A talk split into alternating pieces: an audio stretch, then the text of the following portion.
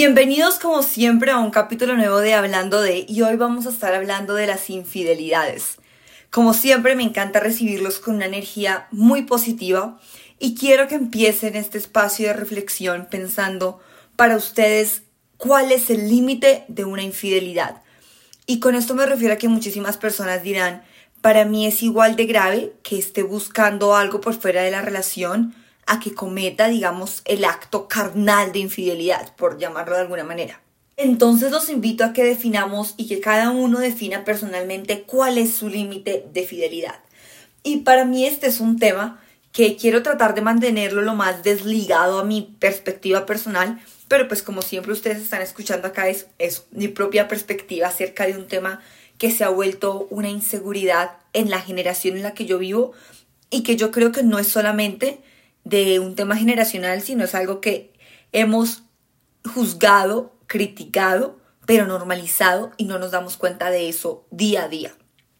Porque es que el tema de las infidelidades, yo creo que no es un tema que esté presente en una, dos, tres parejas y yo me atrevo a decir que hay más parejas infieles que parejas fieles en el mundo. Y muchos me dirán, oye, ¿tú con quién te rodeas? ¿A ti quién te hace tanto daño?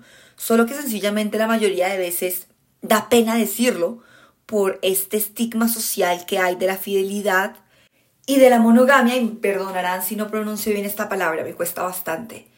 Y voy al punto en que, gracias, digamos, a mi círculo familiar y mi entorno social, puedo decir que he vivido frente a personas cuerdas con relaciones en lo cotidiano y en lo normal demasiado sanas. Esto no quita que desde que yo tengo 15 años tuve mi primer novio, fui, digamos, víctima, porque así lo voy a poner, como que uno se victimiza de este tema de infidelidades. Y yo empecé a ver niñas de 13 años, ay no, es que mi noviecito del colegio con el que me doy un abrazo me es infiel. Y luego viene la de 16 que tuvo su primer novio y le fue infiel. Y luego ya viene la niña de 20 y me dice, no, es que yo duré con dos años y este man se estaba acostando con cinco más. Y luego tú vas a la de 30 y te va a contar la misma historia. Y la de 40 que tiene dos hijos, la misma historia. Y la de 50 y la de 60. Y tú hablas con una abuela y con tu bisabuela y probablemente si no le pasó a ella, le pasó a la mejor amiga o a la prima. Y yo creo que entonces el tema de la fidelidad y de la infidelidad no viene frente a un problema social cotidiano de hoy en día, ni a un problema de estructura, ni de falta de compromiso, ni que se esté rompiendo este tema de familia, ni esta organización, ni construcción social de familia, como muchas veces nos meten hoy en día de que es que el valor de la familia se está perdiendo con tanto divorcio. Y esto va muy ligado a que la gente ya está diciendo, oiga, sabe que la infidelidad no tengo por qué soportarla, entonces prefiero divorciarme y yo no quiero estar con una persona que no quiero, entonces para no serle infiel, me divorcio. A lo que yo voy y a lo que en serio quiero llegar detrás de este podcast es a que entendamos que primero que todo la infidelidad es un problema de una construcción social y que así como les estoy diciendo no tiene nada que ver contigo, tiene yo creo que ver muchísimo más allá con la naturaleza del ser humano. Esto no significa, hey, volvámonos todos infieles y tengamos relaciones abiertas y practiquemos la poligamia. No, no necesariamente tiene que ser así. Pero sí hay que entender que este tema de la fidelidad no viene 100% ligado a un tema de mi relación con mi pareja únicamente, es decir, una relación de dos. Es un tema que va más ligado a una construcción social en donde por alguna manera ya el ser humano, como animal que somos, nos hemos acostumbrado a no tener una única pareja sexual. Y con sexual no me refiero solamente, digamos, a la penetración, sino a cualquier tipo de contacto físico de carácter sexual. Porque es que hoy en día yo creo que son muy pocas personas que a lo largo de un periodo de, tiempo largo mantienen solamente una pareja sexual. Y está hoy en día muy normalizado de que soy hombre, soy mujer y me meto con dos o tres al mes o a la noche o ando con una y ando con cinco. Y hoy en día yo siento que nadie tiene una relación, digamos, a menos de que no esté en un compromiso 100% fiel. Entonces, a veces cuando viene esta gente a criticar la infidelidad desde una perspectiva de eso está mal, claro que está mal, pero hay que entender y a lo que yo quiero llegar con este mensaje es a que el problema de la infidelidad no va ligado solamente a que tu relación esté mal. No te es infiel tu pareja porque tu relación esté mal. Entendamos que el problema de la fidelidad va muchísimo más allá de tu relación. Va a que nos hemos acostumbrado como seres humanos a no mantener una sola pareja cuando estamos solteros. Entonces creemos de que, ah, ok, normalizamos hoy en día tener más de una pareja sexual en nuestro estado de soltería. Entonces cuando llegamos a entablar un compromiso, después de venir de un periodo de soltería, normalizamos esto mismo de, ay, no se va a enterar. De, ay, pero si todo el mundo lo hace, ay, pero si es que sí es tan normal. Y después está el resto de gente que te dice, no, eso no es normal, eso está mal. Está mal cuando hay compromiso, pero cuando estamos solteros, eso no está mal. Entonces, ¿cuál es el problema de la infidelidad? Es el engaño. No va como sí a tener dos parejas sexuales. Porque si cuando estoy soltera está bien tener dos parejas sexuales, porque cuando estoy en compromiso está mal. Es por el engaño. Es porque te está faltando ese compromiso. Entonces el problema de la infidelidad, lo que duele, no vendría siendo que mi pareja tenga dos parejas sexuales activas, de cierto modo. Vendría siendo más el, oiga, esa persona fue capaz de mentirme en la cara. Esa persona me traicionó. Y yo siempre he dicho que lo que más duele de una infidelidad no es que te pongan los cuernos, no es ver a la otra persona con la otra. Es tu saber, sea hombre o mujer, que esa persona te faltó el respeto, pasó sobre ti, sobrepasó tus valores, te mintió en la cara y te engañó. Y yo creo que va más allá la decepción. Y es a esa de me decepcionaste mi estándar que yo tenía de tener una relación únicamente contigo. El compromiso de ser algo de dos y se volvió algo de tres o de cuatro. Y con este contexto un poco que hice larguito de por qué yo creo que la, la sexualidad y la fidelidad es un tema mucho más social que de relación personal. Y muchísimas veces cuando alguien nos es infiel, nos cuestionamos demasiado el por qué me es infiel. Y yo creo que es porque llegamos a un punto de, como sociedad que lo normalizamos. Entonces, tenemos que entender que si bien está mal, es algo que está mal, es faltarle respeto a tu pareja desde que no haya un acuerdo de tenemos una relación abierta, tú estás faltando al respeto. Pero lo que yo quiero que vayamos a entender es que como seres humanos lo hemos normalizado. Eso no le quita la gravedad, pero eso sí nos provee otra perspectiva frente al problema de la fidelidad.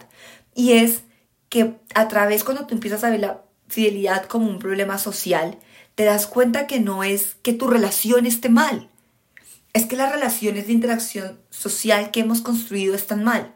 Entonces desde ahí tú ya empiezas a entender y a ver la fidelidad no como algo está mal en mí, algo está mal en mi pareja, sino algo está mal en la sociedad. Entonces, ¿somos en realidad seres monógonos o somos seres poligómicos o polígomos? Ustedes me están entendiendo el punto al que voy. Y cuando uno logra entender eso, empieza uno a entender que el amor y construir una relación va más allá de la fidelidad y va al respeto y a la buena comunicación. Y yo creo que el problema detrás de una fidelidad y de una infidelidad es las expectativas que tú como persona tienes frente al otro. Y por eso siempre yo voy que a lo que duele es que te vea la cara de pendejo. Yo siempre he dicho, si me vas a poner los cuernos, llámame, llámame y me dices, hey, te los acabé de poner. Va a doler, pero yo prefiero eso a que pasado mañana lleguen y me digan, oye, ve a tu novio con tal vieja. O ay, oye, mira, es que yo me metí con tu novio, besa rico, porque literalmente así pasa. Y yo creo que el problema es que cuando nos enfrentamos a esta decepción, no nos estamos decepcionando del acto, nos estamos decepcionando de la falta de comunicación y de la falta de honestidad. Y cuando uno empieza a entender esto, a veces yo digo, oiga, entonces yo cómo evito la infidelidad? ¿Cómo llego yo a que mi pareja no me sea infiel? Y es que este tema se volvió un tabú. Nadie lo quiere hablar con su pareja porque está socialmente mal. Entonces todo el mundo por dentro es, no, sí, yo soy fiel. No, claro, yo soy súper fiel. No, yo a mi novia no, yo no le pongo los cuernos, no. Y uno sale a rumbear con los amigos y son los amigos diciéndole, ay, este man, no, no, delante de la novia, no, no, no, no te ponen los cuernos. Y detrás, el man se mete con todas. Y el problema de esto es a lo que voy, que es un problema que socialmente lo criticamos cuando nos pasa a nosotros. Hey, yo le digo a mi novio, no, yo soy súper fiel. Todos juramos que somos súper fieles y nos preguntan, ¿tú has puesto los cachos? No, yo nunca. Y después el que se las quiere dar de que es un tumbalocas, ah, no, sí, claro, yo a todas mis novias se los pongo. Oiga, eso no es un chiste. O sea, tu falta de transparencia no es un chiste. Y yo siempre digo que hay dos tipos de infieles y hay uno con el que yo estaría y hay uno con el que yo no estaría. Yo estaría con un infiel que es fiel a sus principios y te dice en la cara, soy una persona infiel, literalmente. Me cuesta tener compromiso con una sola persona. Es una persona infiel a sus principios, infiel a la relación, al pero ok, acá me corrijo. Y perdón, no quiero borrar y volver a grabar porque siento que se le pierde el hilo al podcast. Es una persona infiel al compromiso de la sociedad de tengamos una relación de pareja. Pero es una persona fiel a su principio de no poder tener compromiso. Y hay un infiel, infiel. Hay un infiel que no solo le es infiel a la persona, sino se es infiel a sus propios principios. Y yo creo que la hipocresía detrás de la infidelidad es el acto que, después del engaño y la mentira, más duele. Y es, oiga, yo soy tan hipócrita que soy la persona que juzga y critica y hace. Y yo creo que esta es la peor parte de la fidelidad y del problema social que tenemos hoy en día. Porque es que este podcast, la segunda parte ha sido hablar de cómo yo manejar un acto de infidelidad. Pero este primero yo lo quería hacer es de más, oiga, esto en serio no es su culpa. No es culpa suya que su pareja le sea infiel. Es culpa de un proceso social que lo ha normalizado. Porque es que todos decimos, no, la infidelidad, terrible. Pero todos la, vivimos y la vemos. Y somos testigos y nos quedamos callados y, cubrimos porque es mi amiga o es mi amigo el que lo está haciendo. Y si nos toca ir a mentir y decir, ay, no, sí, mi amiga estaba con él, conmigo, lo hacemos. Y si toca ir a mentir y a cubrir a mi amigo, no, no, mi amigo estaba conmigo. No, estaba con mi mamá y mi papá se quedó dormido. Oiga, si hacemos eso, ¿por qué después cuando nos lo hacen a nosotros nos ofendemos tanto? Entonces cuando yo empecé a ver y a esta conclusión de que yo siento que somos infieles por naturaleza y que ese concepto de monogamia de una sola pareja es un concepto social completamente construido y alejado de la naturaleza del ser humano. No estoy diciendo que practique la poligamia ni que los invite a que sean infieles. Estoy diciendo que si fue un, concepto social y como todo concepto social inventado por los seres humanos, nos aleja de la naturaleza. Fue una manera en la que decidimos ordenarnos como seres humanos para tener un mayor control del concepto de familia, de cómo nos organizamos. Obviamente es mucho más fácil si yo solamente estoy casado con una mujer en términos legales a que si tengo cinco mujeres. Y eso es lo que pasa, digamos, en los musulmanes. Es mucho más difícil para ellos tener todo este parte legal de familia, de, eh, yo, de casas, entonces de propiedades, de taxes, de impuestos, de declaraciones de renta. Todo eso se vuelve un meollo y un camello terrible cuando yo tengo cinco esposas. Ahora, si tengo solo una, pues es más barato y más fácil. Y asimismo se volvió una construcción social. Entonces yo llegué a esa conclusión en el momento que yo empecé a ver a tanta gente negando la infidelidad, pero aceptándola en su personalidad. Es decir, yo niego que soy infiel, pero pongo los cuernos. Pero busco excusas para decir yo no quería, me equivoqué, fue un error, fue el trago, fue ella, pero yo no fui. Y le buscamos tantas excusas como seres humanos y es que es algo que yo veo desde las niñas de 12 años que están empezando a tener novios y lo están empezando a perdonar y aceptar. Ay, no, pero es que me puso los cachos, pero solo fue una vez ay no, es que él escribe a más niñas, pero es porque a veces se aburre.